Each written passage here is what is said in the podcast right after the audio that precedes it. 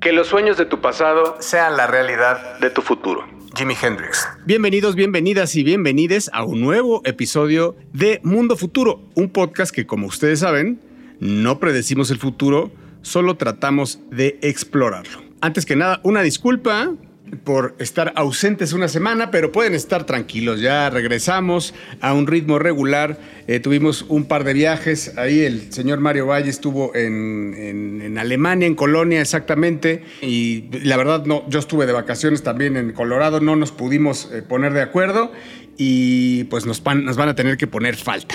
Mi nombre afortunadamente sigue siendo Jorge Alor, grabando desde la Ciudad de México y sin falta como siempre, grabando desde la ciudad de Seattle, el hombre serio, el hombre de familia, hombre sedentario, eh, hombre genial, señor Jaime Limón que nos acompaña como siempre. James, ¿cómo estás? Don Jorge, don Mario, don Emilio, la gente que nos escucha, un placer como siempre estar aquí. Sí, la verdad, sedentario, más sedentario de lo que debería, la panza no me deja mentir y los cachetes. Entonces, tratando de evitar eso antes de que empecemos con el Big Dark, como le dicen aquí, ya se nos acabó el verano y estamos eh, a punto de empezar la temporada de tardes nocturnas, como le llaman aquí en Seattle. Feliz de arrancar este episodio. Y el Big Dark, el Big Dark eh, que vamos a presentar ahora desde la capital del cyberpunk, desde San Francisco, California. Te salió natural, cabrón. Desde San Francisco, California. Algo me conoce, Jorge, que se sepa, queridos y queridas podescuchas, que algo me conocerá este güey. Mario Valle, el nómada and Big Dark. Valle, el recién desempacado de la ciudad de Colonia. Mayito, ¿cómo estás? Bien, mi carnal, pues muy contento, albureado como siempre por tu culpa, siempre sufriendo los daños de la experiencia y de la actividad que hiciste durante muchos años en Lindavista, que definitivamente Lindavista mata a Colonia Sánchez de Toluca, entonces siempre me cuadro pero muy contento, como dices, recién desempacado de Alemania, como todos los años y como lo dije aquí durante dos episodios, estuvimos en Gamescom, que es el evento, el evento de videojuegos del planeta Tierra. Ya platicaré un poco más de él cuando me toque hablar. Mientras tanto, como siempre, y adjuntando también un poco de disculpa y pena por haber faltado a la cita la vez pasada, no no me da pena volverle a pedir, a rogar al respetable, como dice Jorge, que nos haga el favor de arrojarnos ese pedazo de pan, ese bolillo que se convierte en una recomendación, en una suscripción y que pues sigue creciendo. Seguimos sorprendidos, agradecidos porque todos y cada uno de ustedes eh, que escuchan este podcast al parecer repiten y eso nos tiene agradecidos y, de verdad, de verdad hacemos esto con mucho cariño, así que les agradecemos que estén aquí. Así que, pues este es el, si no me equivoco, episodio número 95, 95. Nos acercamos amenazantemente hacia ese número 100. Ya le platicaremos qué vamos a planear alrededor de ese episodio. Pero mientras tanto, póngase cómoda, póngase cómodo. Esto es Mundo Futuro. Mundo, mundo futuro. Mundo futuro. El principio del fin.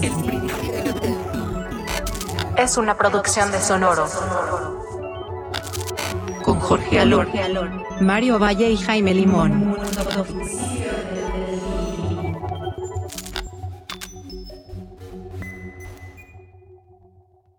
Y bueno, para arrancar este episodio, eh, vamos a hablar de un tema legal muy interesante, pero para llegar a ese tema quiero arrancar con una empresa que se llama Emotive. Emotive, una empresa fundada en el 2011 y cuyas oficinas están en San Francisco, California. Y esta empresa se dedica a la bioinformática. Eh, Ustedes seguramente han escuchado términos relacionados con esto, neuromarketing, neuroinformación. Básicamente lo que Emotive hace eh, y produce son headsets que de hecho se venden al consumidor, headsets que se pone uno sin tener que conectar nada más que porque son además inalámbricos, headsets que registran las ondas cerebrales y software que reconoce esta información, la guarda y la interpreta. Eh, generalmente cuando uno pensaba en esto, pues se imagina científicos y un laboratorio complicado y en una universidad o en una gran empresa. Y aquí lo que está haciendo Emotive es que está ofreciendo estos productos casi a forma de consumo casero. De hecho, hablan mucho de la investigación y los científicos ciudadanos. Bueno, eh, ¿A qué sale esto? Y ahorita platicamos un poco de las implicaciones de los servicios que estas empresas dan. Eh, sale porque acaban de pasar una resolución en la Suprema Corte de Chile, que es la primera en el mundo, hasta donde yo sé, sobre neuroderechos. Y básicamente lo que está haciendo el gobierno de Chile es que está pasando eh, una legislación que obliga a cualquier empresa, y en este caso la primera que le tocó aplicar fue a Emotive, eh, a que le permita al usuario borrar cualquier información cerebral o datos cerebrales que una empresa grabe a su nombre. Eh, esto sale porque Motive, una de las cosas que hace es que puede uno subir a la nube o sube a la nube su información cerebral, los datos cerebrales. Bueno, Chile ya habíamos platicado, es de los primeros países en, en legislar alrededor de esto y esta es la primera vez que se hace una resolución donde se habla específicamente de información cerebral almacenada en una nube. Sí, está impactante esto, James, porque, bueno, a ver, el poder de la neurociencia y el neuromarketing es algo inclusive ya medio viejo, ¿no? O sea, la verdad es que los estudios, déjame decirle, cualitativos ¿no? del marketing se habían hecho, como tú dices, por, medio de eh, eh, laboratorios o ahora hasta agencias, ¿no? que hay eh, muchísimas. Esto me suena mucho como al fin. Al, fin de estas agencias, porque es aquí que te, llevan, está impresionante cómo este person, este device, ¿no? Personal que, que, que, te venden, que es, vaya, para que nos entienda el amable, auditorio, pues es como un casquito, ¿no? Es como, pues como una diadema de las de telemarketing, como, como, con una... Como un orgasmatrón, ¿te acuerdas del orgasmatrón? Un orgasmatrón. como un orgasmatrón, exactamente. Que para la gente que no vive en la Ciudad de México, en la pintoresca Ciudad de México, un orgasmatrón es, imagine usted un nudo de alambre con unos, eh, con unas terminaciones redondas y un palito sin albur que lo presiona eh, usted contra su cabeza y se llama orgasmatrón, pues porque le rasca esos cinco o seis cables duros, le rascan la cabeza de una manera sumamente deliciosa. Entonces es un casco como un orgasmatrón. Así es, así es, como un orgasmatrón. Y, lo que hace es que pues lo, lleva a la... ya tú dijiste a, los hogares, ¿no? Pero pues al final lo va a llevar al uso de, de, tanto de las agencias de marketing convencionales, digitales, y de las marcas mismas, ¿no? ¿Con qué fin? Pues con el fin de lo que hoy en día hacen esos, estabas haciendo estudios, que es la parte eh, de analizar la toma de decisiones inconscientes del usuario sobre determinados factores. En este caso pueden ser los factores de, vamos a suponer, de una interfaz, ¿verdad? puedes hacer de, podría ser de, eh, de, una, de una canción, ¿no? Para ver qué tal, de un producto, de una etiqueta, eh, de, un viaje quizá, eh, incluso pues saber qué, analizar qué es lo que está pensando. Tú tenías ahí, James, qué era lo que, lo que te analizaba exactamente, ¿no? En términos más allá como de insights y etcétera. Las métricas, sí, las métricas que tiene. Y justo como decías, Jorge, el tema, el reto que siempre ha tenido la investigación de mercados es que, y está comprobadísimo, que la gente no forzosamente te va a decir lo que está pensando, ¿no? Eh, hay muchos factores que impactan en lo que, la gente responde cuando le haces una encuesta. Aquí estás tomando datos directo del cerebro y lo que ellos miden son seis rangos. Miden eh, la emoción, qué tanto te emociona, qué tanto te engancha, si te genera estrés, si te genera mucho pensamiento, o sea, como la carga cognitiva, si te genera interés y si te logra enfocar. Entonces son como esos, son seis cosas que el software, de nuevo, que es casi casi de descárgalo, cómpralo y utilízalo ya, Este, Exacto, está cañón, porque ahora Sí. está al alcance. Realmente ponte a pensar qué, qué porcentaje de, lo, de los emprendedores, vamos a suponer, usaba este tipo, tenía acceso a este tipo de recursos. Pues la verdad es mínimo, ¿no? Eh, yo creo que estas eh, eran, los tenían las grandes eh, RDs de, de, de los, de las grandes Unilever, no sé, Procter, que, que lanza productos, pero no, no, no los, los pequeños. Ahora, me, me, me llama la atención esto, James, Mario, como, como, que- como la certeza del futuro que vamos a enfrentar en cuanto a los productos tanto en la, desde la prueba, desde las etiquetas, desde cómo va, a- va- va a estar la certeza de, de- desde el producto hacia el usuario, que lo combinas con la certeza del mensaje y con la certeza del medio que va a haber con el AI, ¿no? O sea, eh, eh, va a haber productos que, te van a dar perfectamente con el medio, en el timing y en la parte emocional directo. di- directo. Creo que es impactante el pensar que te puede conocer mejor de lo que tú te conoces o por lo menos de lo que tú proyectas. Porque al final los datos y la información que recibe no están pasando por estos filtros que tú tienes de, bueno, esto no lo digo, o esto no lo digo así, o no voy a decir que esto me gusta. O, entonces, eh, son datos crudos, este, directos del cerebro, y que yo sí veo un escenario donde podría funcionar que una empresa te pague, ¿no? A lo mejor te pagan un sueldo al mes por traer esta cosa puesta y con eso de poder estar haciendo toda esta investigación. Y y efectivamente, el, el hacer, el hacer focus groups permanentemente desde tu casa o desde donde te muevas y que la información que le llegue a la compañía que está haciendo el focus group por el cual te está pagando para que te pongas el orgasmatrón en la cabeza, por ejemplo, eh, te dé un- una, una lana y solamente Claro. lo que haga sea utilizar la información alrededor de esas Claro. tres o seis, dijiste seis factores, James, seis factores este, cerebrales o neuronales, ¿no? Hay que decirlo con todas las palabras. El prefrontal cortex no miente. Ahora, imagínense este escenario en donde un- haya miles o quizás cientos de miles de personas en India, en China,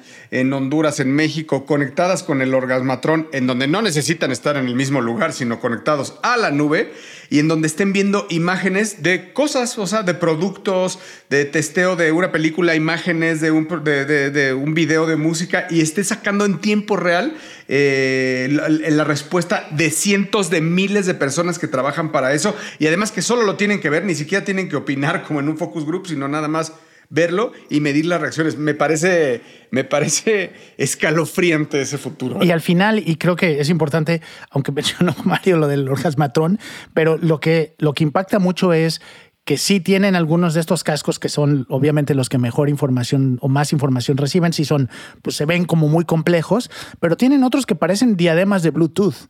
Entonces, y de nuevo, estos son, ya son productos disponibles, entonces no es algo que a usted le dé miedo y que piense, usted que nos está escuchando piense, ah, me voy a tener que poner una cosa que parece casco de bicicleta o de algo como que muy... No, no, esto es algo casi como audífono. Ándale, fuera de desmadre, lo que parecen es como los audífonos que se ponen hoy para correr y, y, a ese nivel. O sea, es muy, muy sencillo, como, como entre eso y una diadema de telemarketing, algo así, ¿no? Pero hoy, hoy, James, lo que dices, hoy. Imagínatelo en dos, tres años, y esto jala, pues va a terminar siendo nada. Pues estos son los dos, son los dos temas que, creo que se este, juntan de manera muy interesante. Uno es la tecnología y la empresa esta que está dando los servicios, de nuevo que se llama Emotive. Y la otra es la respuesta del gobierno de Chile, que seguramente vamos a platicar más en otros episodios sobre qué tanto se está quedando atrás la legislación y dónde es que está empezando a salir esa legislación alrededor de nuestra información cerebral. Estás escuchando. Estás escuchando. escuchando. Mundo futuro. Mundo futuro. Y cambiando radicalmente de tema, les traigo uno que de igual forma puede ser un parteaguas de cómo se dibuja un nuevo futuro. Y no sé si han escuchado hablar de Flannery Associates. Eh, es una nueva empresa, se llama Flannery Associates. Y bueno, no- quizá no hayan escuchado mucho de ella porque fue en esta última semana que se dio a conocer eh, realmente quién estaba detrás de esta empresa. La empresa ya sonaba mucho eh, en el área de San Francisco, pero realmente había sido un misterio quién estaba detrás, porque Pues resulta que desde hace unos años, desde hace aproximadamente cinco años, esta empresa ha estado comprando propiedades eh, cerca de San Francisco. Para ser exactos, a 60 millas al noreste de San Francisco, en un lugar que se llama Solano County, eh, en donde eh, han estado, les decía, comprando, para ser exactos, 800 millones de dólares en terrenos. esto equivaldría en kilómetros cuadrados, se han estado haciendo de un área parecida a la ciudad de Buenos Aires. Eso en términos del tamaño, de la magnitud que han comprado este grupo con los 800 eh, millones de dólares. Y bueno, en la semana lo que, eh, lo que hizo la noticia es saber quién está detrás y para qué lo quieren. Detrás de esto están diferentes personas y personajes de Silicon Valley eh, que son, de, va desde Reid Hoffman de LinkedIn, uno de los co-founders de LinkedIn, eh, Patrick y John Collision, que son los eh, ex fundadores de Stripe, eh, Micha Moritz, que son de Sequoia Capital, que esos, pues Mario los debe de conocer hasta incluso personalmente. Está la, viuda de Jobs, imagínense esto, está la, la Lauren, viuda de Jobs, está Mark Andreessen y compañía y todo su gang, etcétera. O sea, detrás de esto hay muchísimo dinero de parte de los eh, Silicon Valley guys que están comprando sus terrenos. ¿Para qué? Para hacer una, se llama una Utopian City, eh, una versión nueva de las Smart Cities, en donde lo que quieren es, no, han quedado, no, se, ha, no se ha dicho exactamente cuál va a ser exactamente lo que, lo que quieren, pero lo que dicen es que va a ser una ciudad eh, nueva es perfectamente diseñada para esto, con energía limpia, con nueva forma de transporte, con nuevos empleos para miles de personas y, bueno, ellos van a tener su propias reglas, su propio gobierno y, van a estar pues eh, que en colaboración con los Estados Unidos, con el gobierno de los Estados Unidos. Para esto ya ha habido muchísimos problemas, eh, eh, ha habido que los agricultores o la, gente que, que en ese momento tenía los terrenos han sido demandados por, por Flannery Associates eh, para que les vendan los terrenos, porque hay quien, eh, bueno, lo que alega a Flannery es que se han puesto de acuerdo para subir el precio y no venderles, eh, y, bueno, pues ahora pues los están, están demandándose entre ellos, ya lo subieron a la corte, pero parece que el gobierno los está apoyando, incluso está cerca de una base militar de, de Estados Unidos. Entonces, bueno, eh, y eso lo, está solapando el, gobierno de Estados Unidos. Esto se da a luz con, sale a la luz con un, con un, muy, un reportaje robusto del New York Times. Y bueno, la, aquí lo que me llama mí la atención es para que no es la primera vez que sabemos que, como Bill Gates, que sabemos que está, que es, eh, yo creo que de las personas que más tiene eh, terrenos en el mundo, si no es que la que más posee propiedades en el mundo, Bill Gates ha, soñado con esto, con tener su, su, propia ciudad.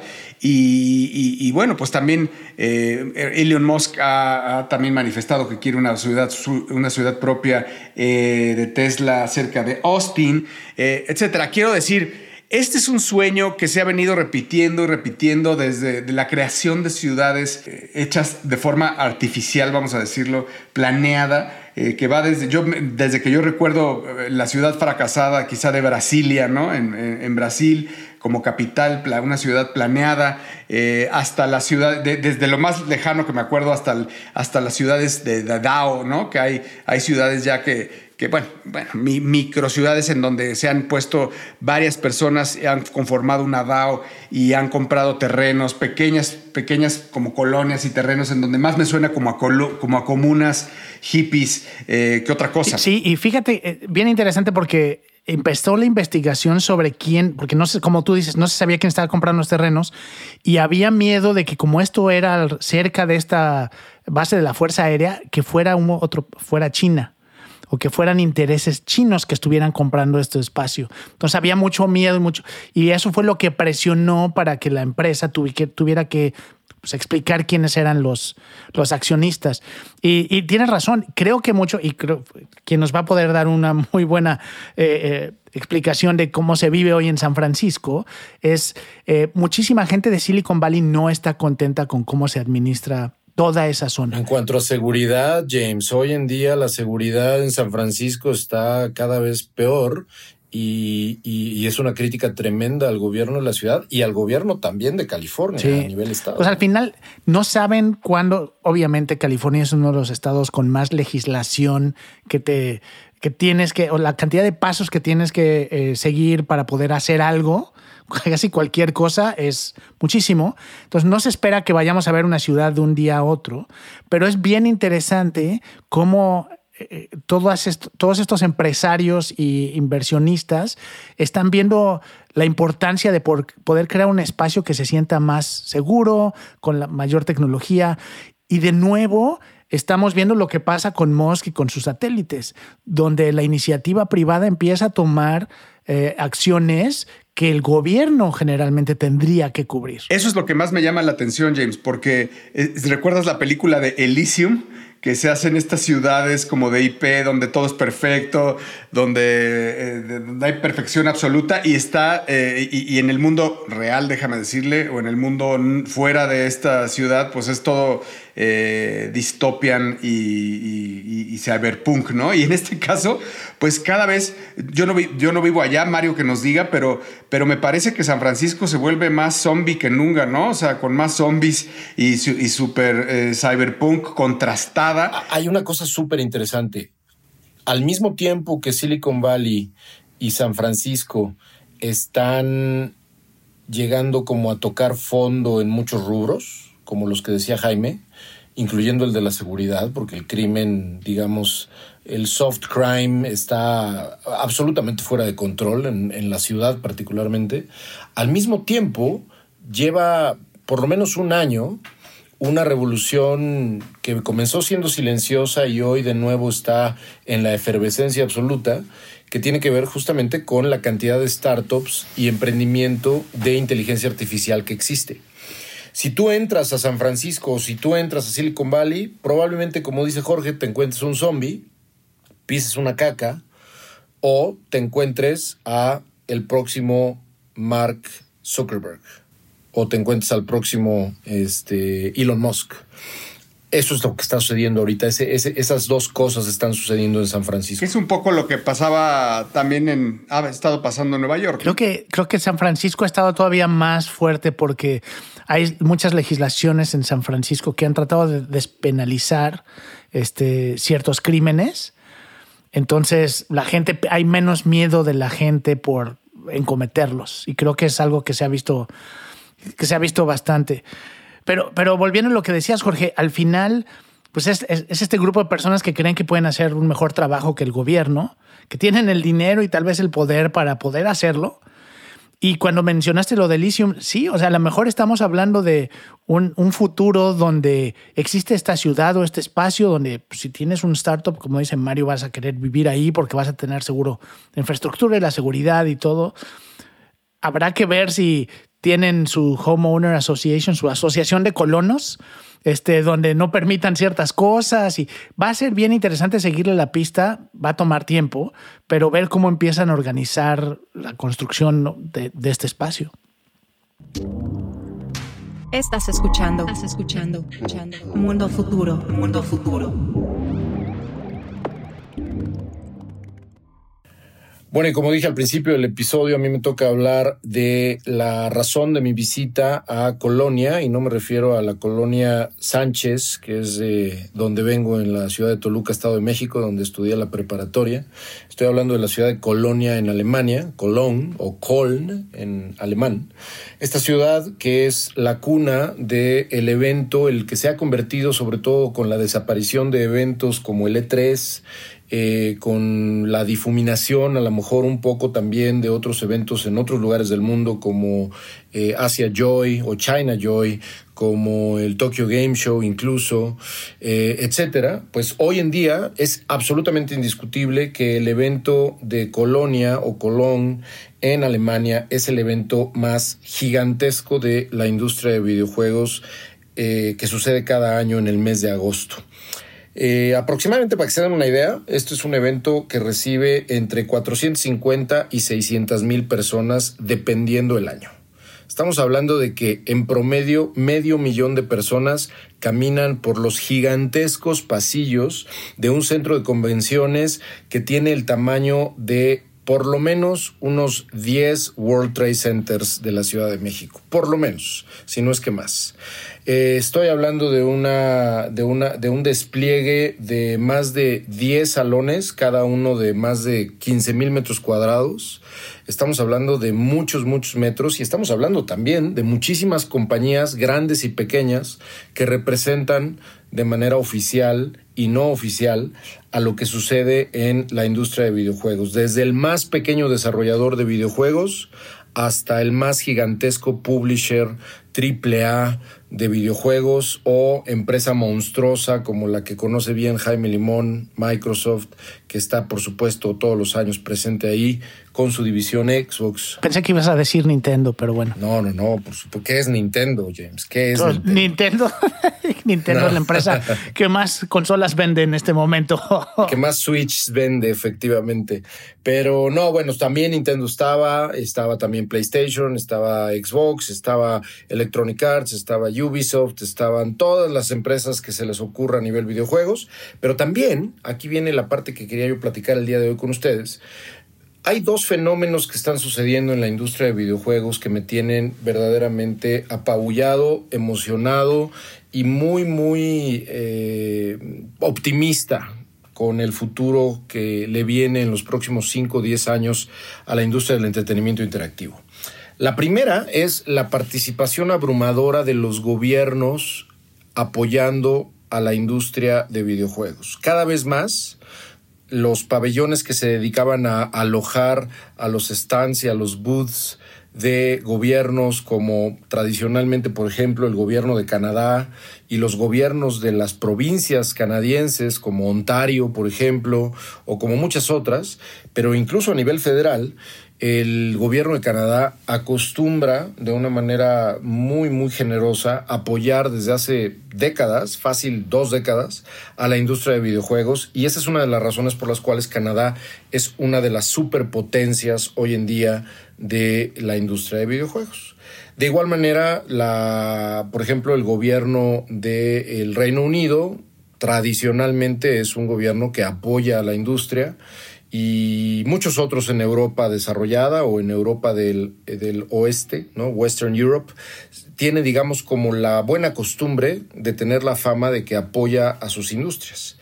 Pero fue particularmente interesante ver países como Serbia, como Indonesia, como Vietnam, como Chile, como Argentina, como Perú, como Francia, aunque Francia tradicionalmente este, también de las grandes, muchos países pequeños nórdicos, todos estos países que estoy diciendo tenían una representación de agencia gubernamental apoyando de una manera proactiva a la industria de videojuegos.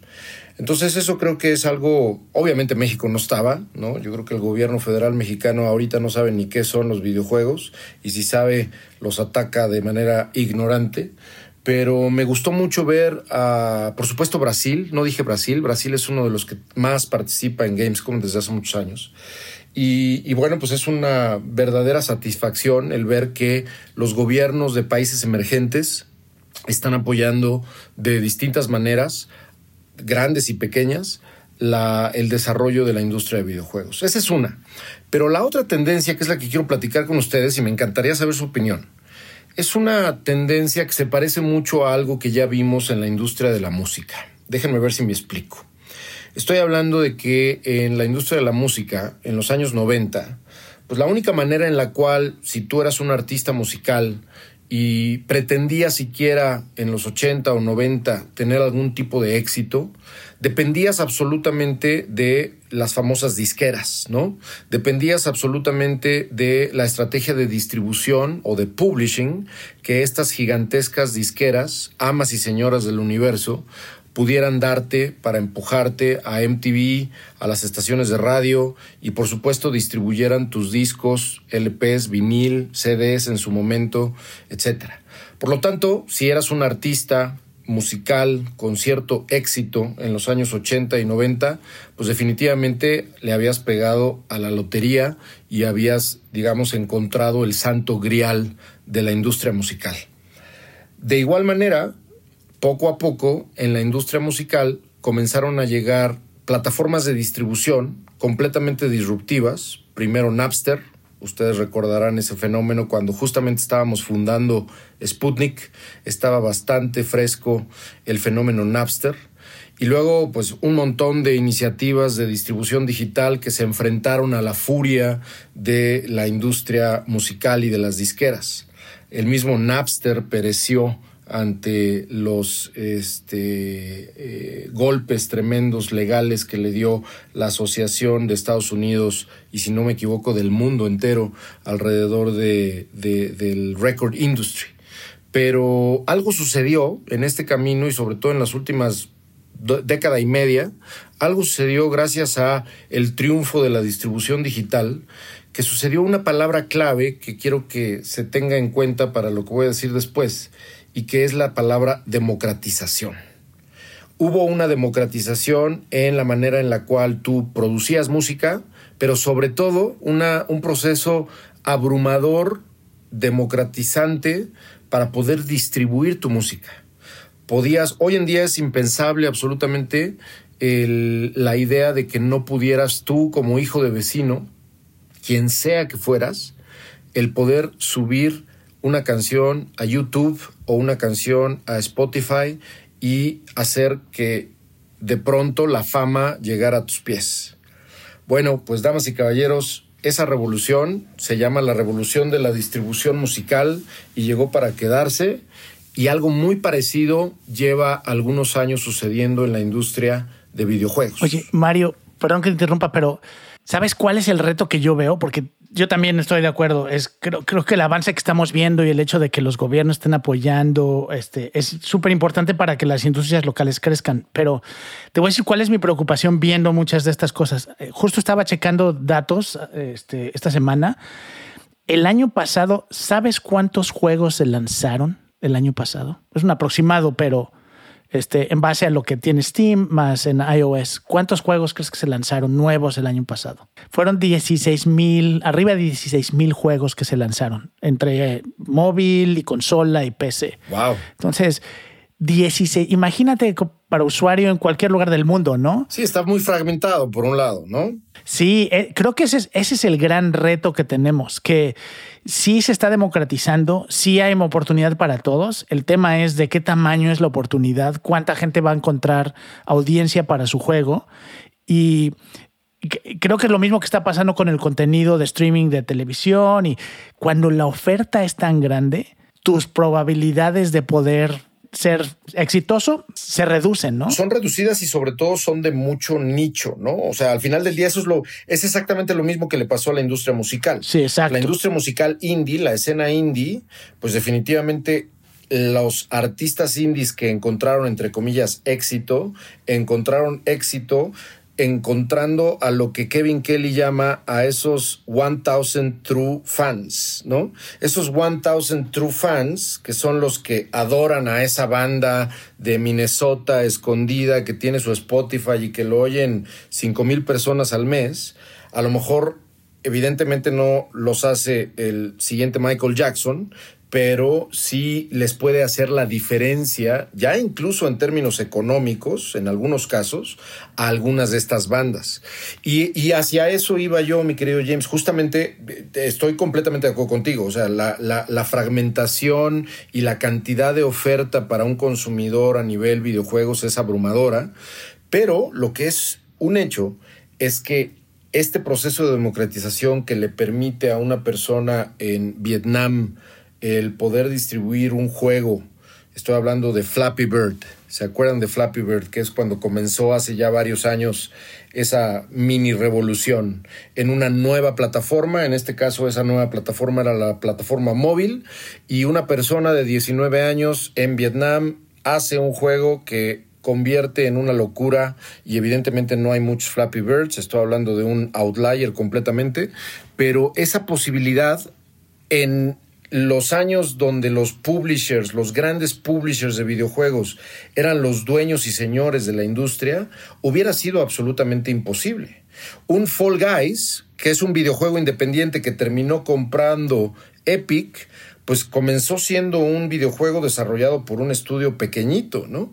Y terminó siendo comprado. El mismo Minecraft también, James, ¿no?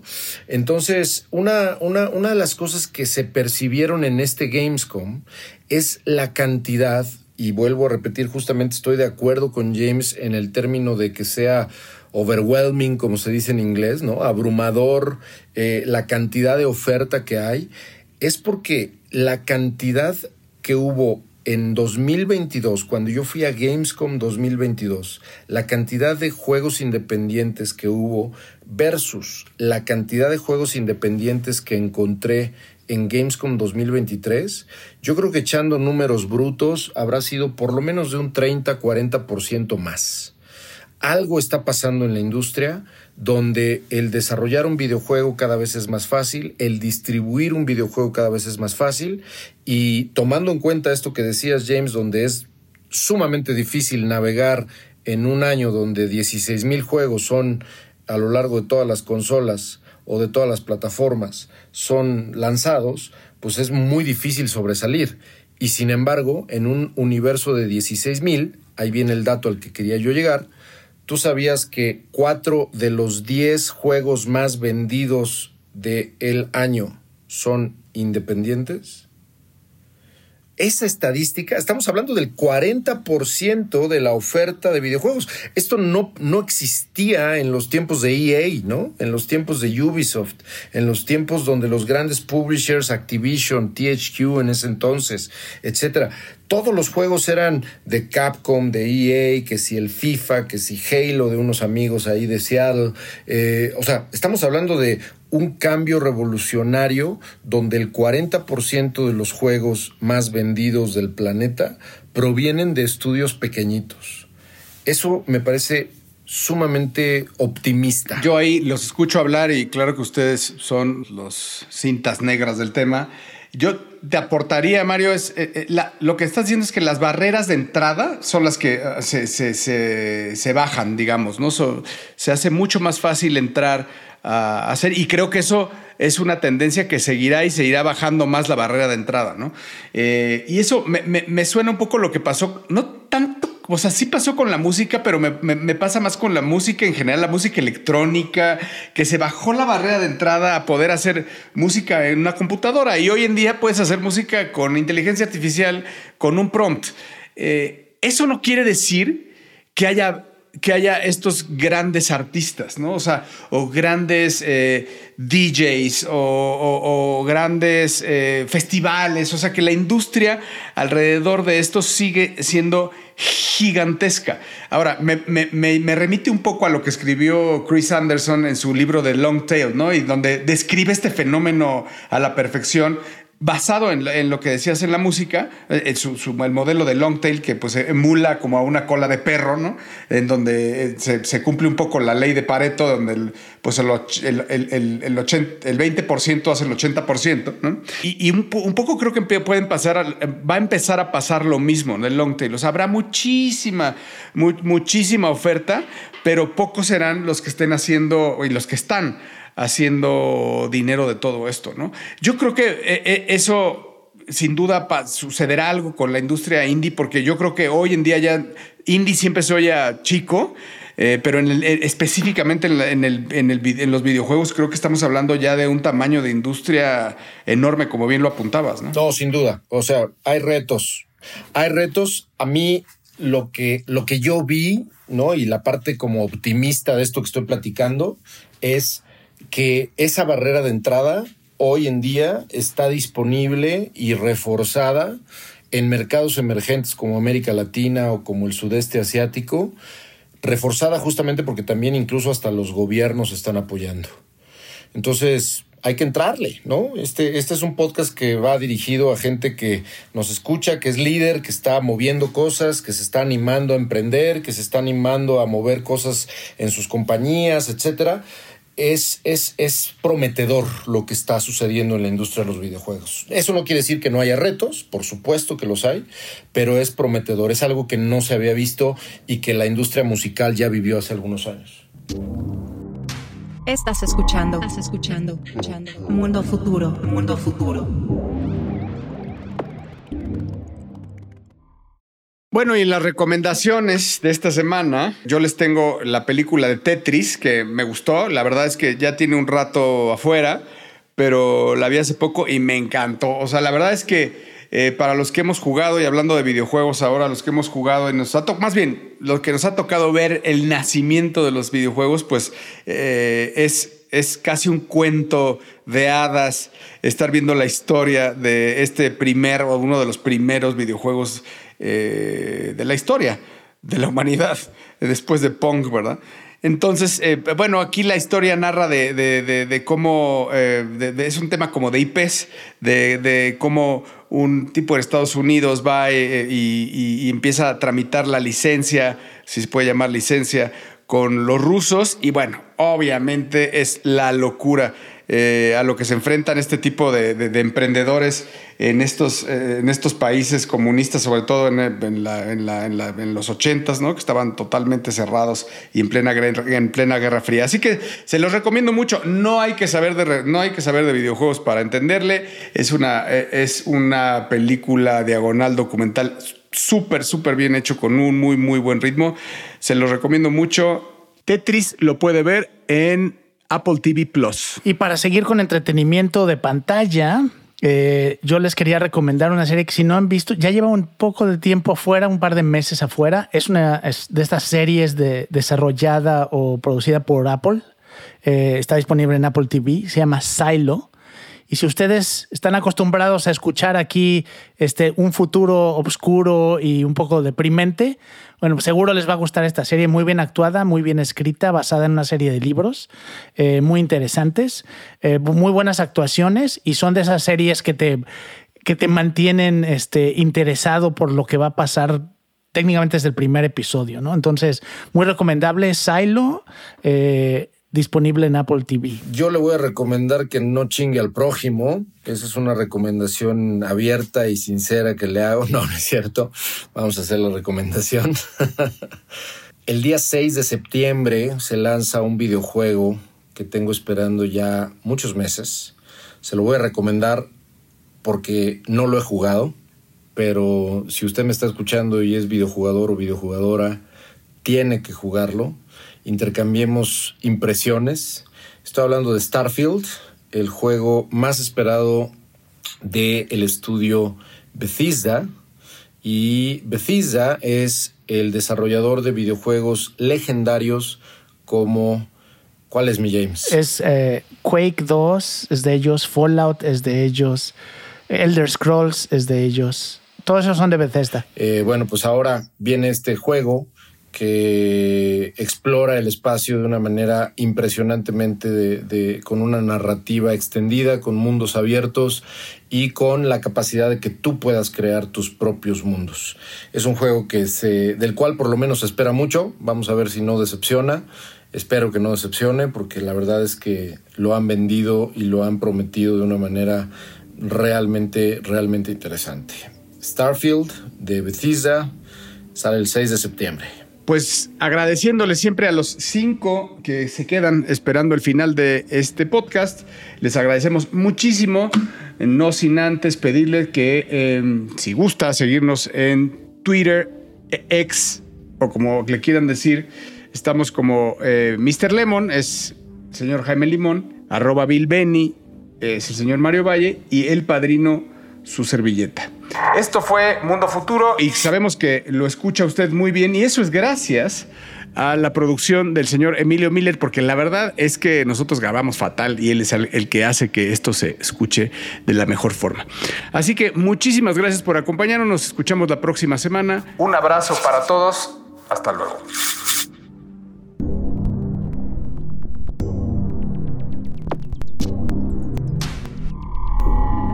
Esto fue, Esto fue, Mundo Futuro, Mundo Futuro, el principio del fin. Síguenos en Twitter, Spotify y Apple Podcasts.